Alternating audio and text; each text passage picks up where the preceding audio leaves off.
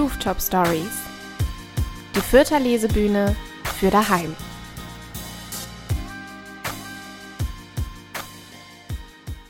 Hallo, hallo und herzlich willkommen zu einer neuen Ausgabe der Rooftop Stories. Bei den Rooftop Stories handelt es sich, Stammgäste wissen es, um eine regelmäßige Lesebühne in Fürth. Normalerweise finden wir einmal im Monat in der Volksbücherei statt, aber naja, Pandemie. Ihr wisst Bescheid. Deswegen gibt es uns mittlerweile als Podcast, den ich moderieren darf. Ich bin Lara Ermer und die Lesebühne wurde gegründet und wird organisiert von meinen beiden Kollegen Immanuel Reinschlüssel, Robert Siegel und meiner Wenigkeit. Wir beginnen diese Lesebühne wie immer mit Musik. Heute handelt es sich um eine Band, die ihr schon kennen dürftet. Sie waren auch schon im Podcast zu Gast. Ich freue mich, dass sie es wieder sind. Viel Spaß mit Go Go Gazelle. Weiß, dass du dasselbe denkst. Heute wollen wir Zunge schnalzen, wie wilde Hühner balzen. Schnittere, tank, tank, tank. Und fragt man meine Eier, wie ich das sehe. Bei allem Sachen bin ich nicht dabei.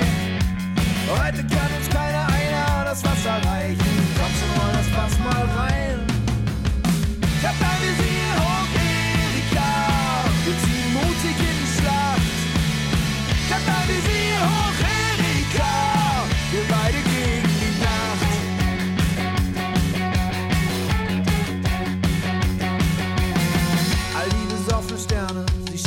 Uns herab. Auf acht Milliarden an der Zahl. Was sie da oben können, können wir schon lange, lange in zwei, drei Kuckucksnamen. Und fragt man meine Eier, wie ich das sehe, bei alten Sachen bin ich nicht dabei. Heute kann uns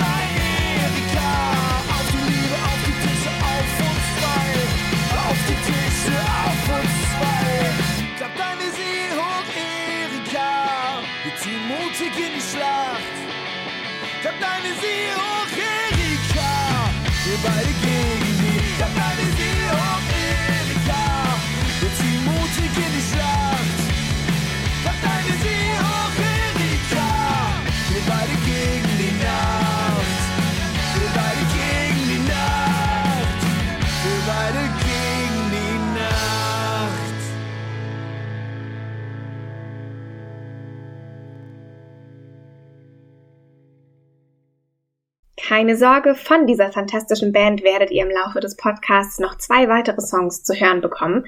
Jetzt geht's aber erstmal an den literarischen Part des ganzen Schabernacks. Wir beginnen mit einer Autorin, die aus Erlangen stammt, mittlerweile aber in Berlin lebt. Es ist Elena Kaufmann. Elena ist bildende Künstlerin und vor allem auch Lyrikerin. Sie ist also mit Gedichten zu Gast. Obacht, Lyrik, lauscht schön. Hier ist für euch Elena Kaufmann. Kaum einer, kaum, sonst keine neben, einer, einem, einer, einer, einem, einer, die atmet, träumt, atmet, schwer zuckt vielleicht, zuckt nicht, aufwacht, aber selten aufwacht noch, wacht nicht mehr, kaum nie mehr wach, kaum keiner sonst, der sitzt nur, wacht, aushält, Wache hält, sitzt und schaut, atmet, mitatmet, bleibt, sitzt, bleibt, da bleibt, statt wartet, nicht wartet, niemals, immer nur bleibt, wacht, statt wartet, nicht wartet, niemals, immer nur bleibt, da ist, da bleibt, kaum keiner sonst kaum, der weiße Kranich breitet seine Flügel aus.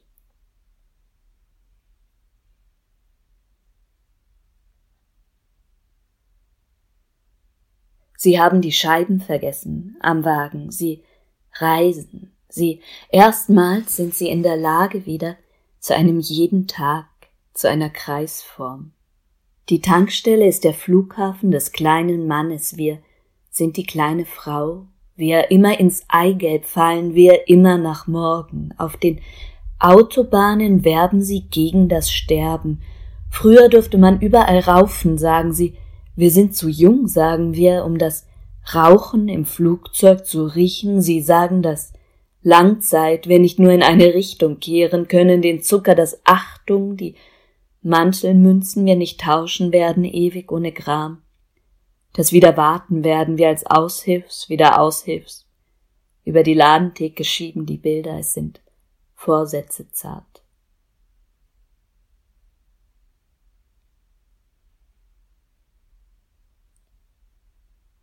Das Kind sagt, was ist eine Woche? Ich sage, ich weiß nicht, ab wann ist eine Frau eine Kirsche. Wir singen. Wir müssen die Vasen zerbrechen, zu Hause verbrechen. Im Späti holen wir das glutenfreie Bier alkoholfrei. Tesafilm, sagt der Vermieter, hinterlässt bleibende Schäden auf Aluminiumbriefkästen. Der Geruch von altem Blumenwasser in Oslo, sagen wir, haben die Eigentümer die Erdgeschossmieten erlassen. Er blättern wir blattgrün. In Zainabs Familie gibt es immer Reis. Die Iraner, sagt sie, die Afghanen auch. Die Iraner machen sehr gut Reis. Im Iran, sagt sie, gibt es Gegenden, da gibt es immer ständig sieben Tage Reis. Ob es eine Tonleiter gibt, frage ich, die ich über die Sommerferien üben soll.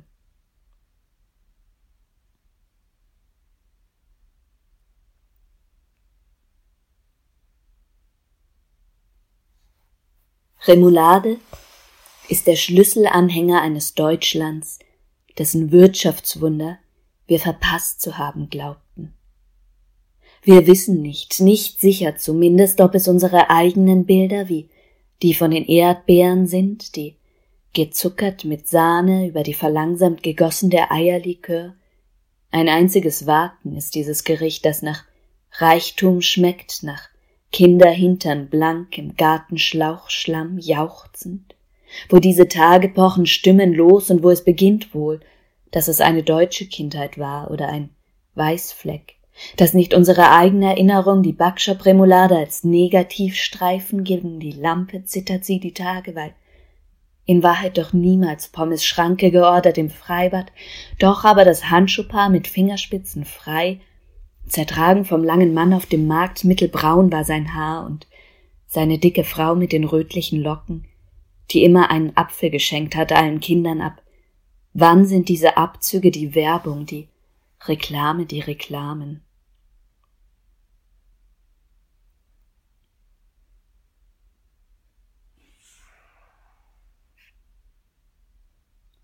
Stau, Stau, Stau, eine Sprache, die nicht auf der Flucht ist und die nicht sucht, die Wörter, die sich genügen, wer braucht sie? Eine Geschichte, sagt sie, immer kann sie eine Geschichte erzählen über Pilze im Wald und über Drogen, über die Drogen, die wir nehmen und die Drogen, die wir sind, dass etwas passiert, die Botenstoffe, die Heroldsgesänge, sie sitzen locker, sagen wir bei uns, wir sind, sagen wir, einfach gestrickt und unsere Endorphine, die zehn Delfine in antiken Tragödien kommt immer irgendwer daher und erzählt, was passiert ist. Schnell erledigt ist das dadurch mit der Handlung. Wir wollen eben auch, dass jetzt schnell was passiert uns, dass die Lage sich ändert, dass überhaupt mal zumindest, dass es hüpft. Es ist nicht genug, uns die Wäsche aufhängen, die Wäsche abhängen, anziehen, ausziehen, Achselhaar, an der Leine zehn Delfine.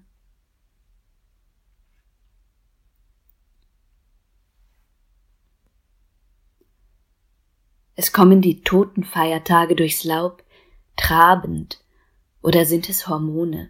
Es ist dir wie Lungenentzündung zumute, du möchtest mit Romy Schneider auf Madeira dich kurieren, einen Reifrock willst du tragen, aushalten, die Luft einsinken, die Haut. Ob sie ein Wunsch hätte werden können. Ob sie, statt dass sie davongeweht wurde, von der Schläfe dir die Liebe, die Straße ist Highway, Du kratzt dir die Schulter, deine Hand und dein Pullover, drei richtige im Lotto sind neun Euro. siebzig. Du hebst den Morgen, hebst den Tag auf die Palette, die Digitaluhr ist Schornstein, die Fabrik bleibt gesund.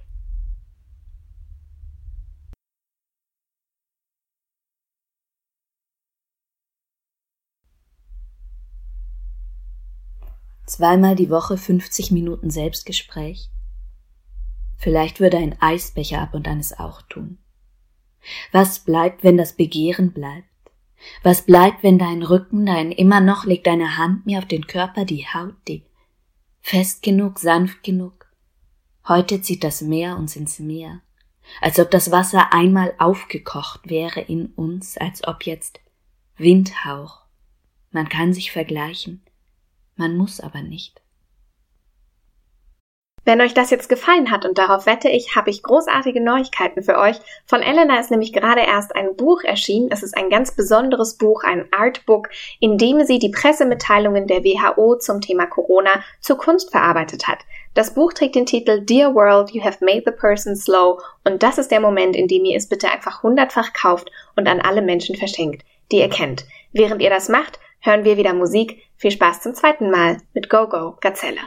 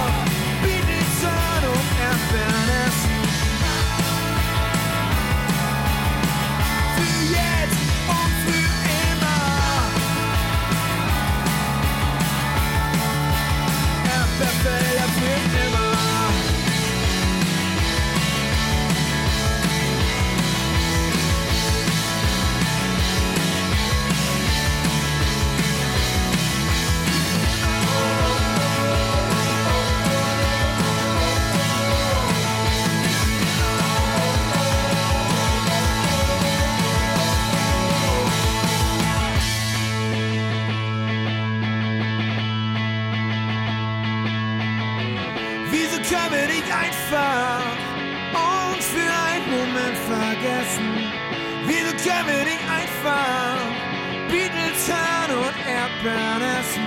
Ah, für jetzt und für immer. Ah,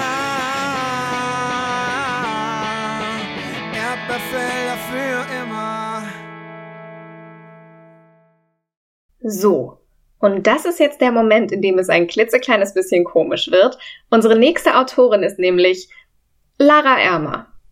Also ich. Robert Emanuel und ich, wir machen das traditionell, dass wir einmal im Jahr selbst bei der Lesebühne auftreten. Natürlich moderieren wir uns dann eigentlich gegenseitig an. Da der Podcast aber bei mir zu Hause in Frankfurt produziert wird, ist das heute leider nicht möglich. Dementsprechend die etwas weirde Variante. Bühne frei, Ohren auf, hier ist für euch aus Frankfurt Lara Ermer. Als ich das letzte Mal umgezogen bin, ging es für mich nicht nur in eine neue Stadt, sondern gefühlt auch einen riesigen Schritt weiter ins Erwachsenenleben. Das klingt abgedroschen, ich weiß, aber ich wohne jetzt in einem Haushalt mit Butterdose. Abgedroschen ist offenbar mein neues Ding. Eine Dose. Für Butter. Wie sehr kann man sein Leben eigentlich im Griff haben? Gut, unsere Butterdose ist an einer Ecke vollkommen hinüber, weil ich sie mal aus Versehen auf die heiße Herdplatte gelegt habe und sie dabei komplett verschmort ist, aber selbst dabei ist der wohlbehüteten Butter nichts passiert. Und das alles nur dank ihrer Dose. Natürlich wollte ich Freundinnen und Freunden gerne beim ersten Besuch stolz mein Zuhause zeigen, inklusive Butterdose. Nur sind Führungen durch meine Wohnung keine lange Geschichte.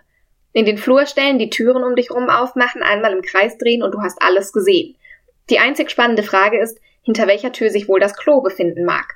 Die langweiligste Version von eins, zwei oder drei aller Zeiten. Ob du wirklich richtig pisst, siehst du, wenn das Licht an ist. Bei diesen Wohnungsführungen ist mir eine Gemeinsamkeit meiner Gäste aufgefallen. Ausnahmslos alle sagten beim Betreten des Schlafzimmers, uh, where the magic happens meistens mit Augenzwinkern oder anzüglichem Unterton. Dazu möchte ich zwei Dinge sagen.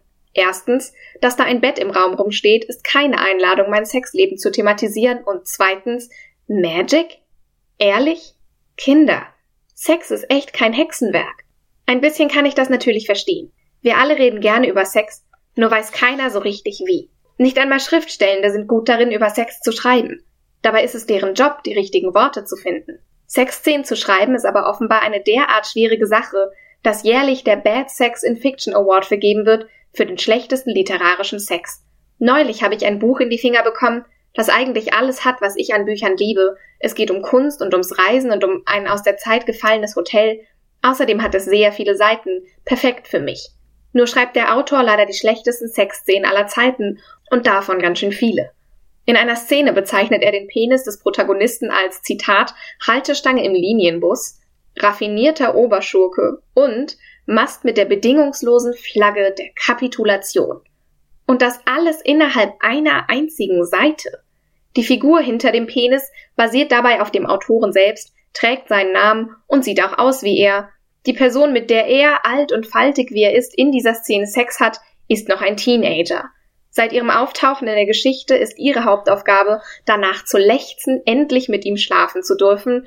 Ihre Vulva wird als kahl rasiertes Pfläumchen beschrieben. Zeig mir, wie du schreibst, und ich sag dir, worauf du masturbierst. Im echten Leben vergleichen vermutlich die wenigsten ihre Geschlechtsteile mit Früchten, Fabelwesen oder Fahnenmasten. Aber sind Wörter wie Gemächt, Lörres, Huha oder Spalte ernsthaft besser? Kein dieser Begriffe will ich verurteilen. Ich freue mich mega, wenn ihr euch darin gefunden habt und euch damit wohlfühlt. Aber dank der bisherigen Auswahl, die von Mumu bis Fotze reicht, habe ich das Gefühl, dass es für meinen Körper beim Sex nur zwei Optionen gibt. Niedlich sein oder erniedrigt werden. Beides ist nicht unbedingt mein Fall. Genau wie es die meisten wohl verwirren würde, wenn sie beim Vögeln mit dem falschen Namen angestöhnt werden, irritiert es mich, wenn dabei jemand komische Wörter zu meinem Körper sagt. An vielen Bezeichnungen stört mich nun mal irgendwas. Scheide zum Beispiel. Die Funktion einer Scheide ist es, die perfekte Hülle für ein Schwert zu sein. Das war's. Mein Körper kann aber mehr als irgendwas wegstecken. Also zieh gefälligst dein Schwert daraus, Artus. Der ach so sachliche Name Schamlippen ist, wenn man genauer darüber nachdenkt, fast schon grausam. Man stelle sich mal vor, Ekelhoden wäre ein Fachbegriff. Lass dich nicht irritieren, ich hoffe, du fühlst dich wohl und jetzt turn mich an mit deinen Ekelhoden. Als ich klein war, hatte ich einige Jahre lang keinen offiziellen Spitznamen. Lara, das ist einfach zu kurz, um etwas Neues daraus zu basteln. Und ich fand das prima so. Bis in der dritten Klasse einer meiner Mitschüler an einer Araltankstelle vorbeigefahren ist und es bei ihm Klick gemacht hat. Ab da nannten sie mich schlicht Tankstelle. Ich habe lange darum kämpfen müssen, irgendwann endlich keinen Spitznamen mehr zu haben. Da fange ich doch jetzt nicht an, meinen Körperteilen ulkige Kosenamen zu verpassen. Bei mir heißt das Vulva, Vagina und Brüste, Schluss aus Ende, hier ist noch drin, was draufsteht. Wer beim Wort Vagina kichern muss, der ist für Sex mit mir einfach nicht bereit. Für Leute, die um Worte ringen, ist Chatsex eine großartige Erleichterung. Statt verzweifelt den Wortschatz durchkramen zu müssen, können Sie nun einfach Emojis benutzen. Ein Maiskolben, ein Honigschopf, eine Banane und ein Donut und schon geht es richtig zur Sache. Viele denken, es wäre neumodisch, sich an Pfirsich-Symbolen aufzugeilen und dieser Trend gehe auf den pfirsichförmigen Hintern von Kim Kardashian zurück. Hier lohnt sich ein kleiner Ausflug in die Kunstgeschichte. Schon auf Stillleben der mittelalterlichen Malerei galten Pfirsiche als Symbol für Erotik, genau wie beispielsweise Rosen, Muscheln und Feigen. Diese oftmals etwas langweiligen Bilder von ein bisschen Essen und Geschirr sind also eigentlich mega versext. Auch das Sexting mit Emojis ist überhaupt nicht neu.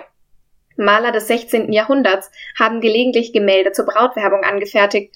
Das waren Porträts von Junggesellen, die gerne stark idealisiert dargestellt wurden, als hätte man die gängigen Social-Media-Filter einfach drüber gejagt. Diese Bilder wurden hinterher an potenzielle Bräute verschickt, die daraufhin ihr Interesse zeigen konnten oder eben nicht. Im Grunde handelte es sich um einen frühen, unglaublich umständlichen Vorläufer von Tinder. Gelegentlich sorgten die Gemälde für Drama, weil die Person in Wirklichkeit gar nicht aussah wie gemalt. Auf den Porträts wurden aber nicht nur ein paar Nasenkleider gezaubert, sondern es wurden auch gerne Symbole versteckt. Auf einem von Hans Holbein gemalten Porträt zum Beispiel ist Simon George of Cornwall abgebildet. In der Hand hält er eine knallrote Nelke, am Hut trägt er eine Brosche mit einem Schwan darauf, und beides war eine Art Auberginen-Emoji der damaligen Zeit. Die Bedeutung der Nelke ist noch relativ einfach nachvollziehbar. Rot ist oftmals die Farbe der Leidenschaft und so ziemlich jede offene Blüte lässt sich irgendwie als sexuelle Anspielung verstehen, wenn man es unbedingt möchte. Der Schwan ist etwas verwirrender. Diese Darstellung spielt auf die Geschichte von Leda an, die sich von Zeus hat verführen lassen, der dafür die Gestalt eines Schwans angenommen hatte. Wer kann schon einem sexy Schwan widerstehen? Schnatter mich durch, du geiler Göttervogel. Gegen solche Anspielungen kann Kim Kardashians Pfirsichpo einpacken. Für meinen Lieblingsmythos in Sachen Sexvokabular muss man nicht einmal in den alten griechischen Sagen wühlen. Angeblich soll jede Musiklehrkraft an jeder Schule irgendwann aus Versehen alle Bläser, die noch keinen Ständer haben, gehen jetzt bitte hoch und holen sich einen runter gesagt haben. Es ist Magie. Diesen Zufall halte ich ungefähr für so wahrscheinlich wie die Tatsache, dass sich jemand von einem dahergepaddelten Schwan verführen lässt. Vielen Dank. Das war ein Ausschnitt aus meinem gerade eben erschienenen Buch. Es trägt den Titel Ein offenes Buch, auf den ich unverschämt stolz bin. Wie kann es sein, dass es diesen Titel noch nicht gab? Es gab nur ein Album von Janet Biedermann, aber das heißt wie ein offenes Buch. Und jetzt müssen wir einfach Janet Biedermann auch aus den Google-Ergebnissen ballern. Dementsprechend würde ich mich natürlich freuen, falls ihr euch für das Buch interessiert. Der vollständige Titel lautet Ein offenes Buch von idealen Körpern, perfekten Sex und anderen Mythen. Und das gibt es eigentlich überall, wo es Bücher gibt.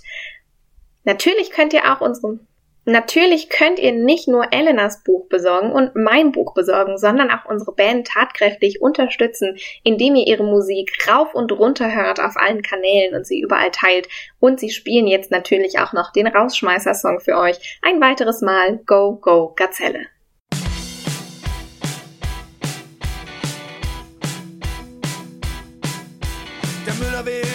Miete und Paul seine CDs.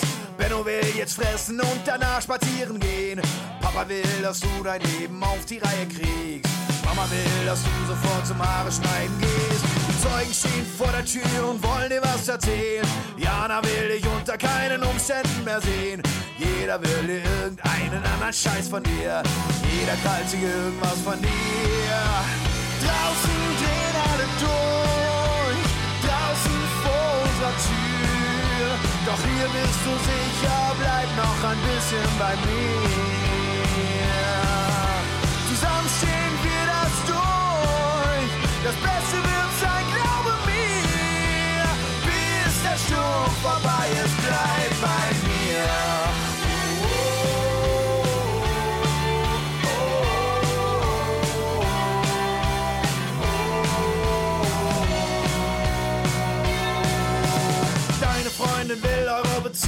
Beziehung optimieren. Du willst eigentlich pennen und du willst nicht diskutieren. Alle deine Freunde wollen in die USA. Sollen sie doch wollen, du bleibst eh viel lieber da. Die Stadt will einen Parkplatz haben, wo deine Kneipe steht. Du willst nur, dass hier keiner auf deine Nerven geht. Jeder will hier irgendeinen anderen Scheiß von dir. Jeder krallt sich irgendwas von dir. Draußen drehen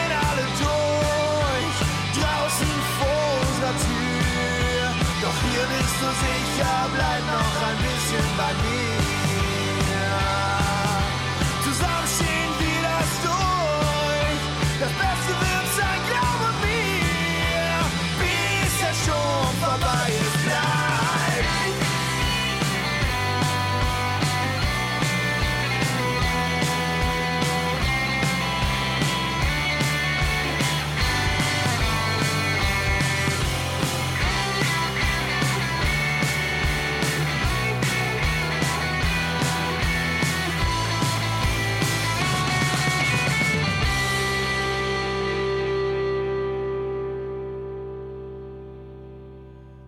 Du weißt, dass ich für dich Zeit hab, wie Robinson für Freitag.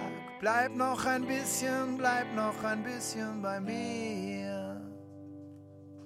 Zusammen stehen wir das durch. Das Beste wird sein, glaube mir. Bis der Sturm vorbei ist, bleib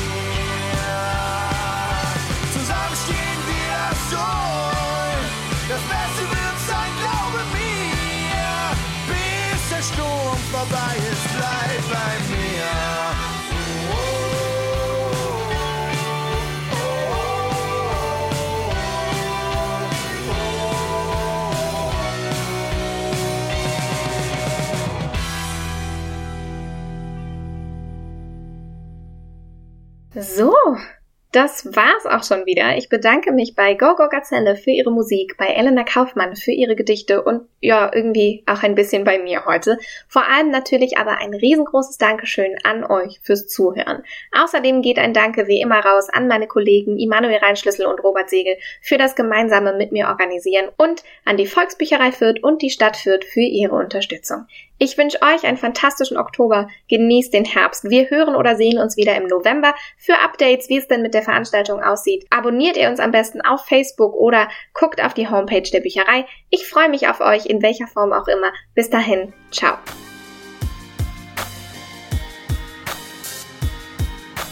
Das waren die Rooftop Stories, die Lesebühne aus Fürth.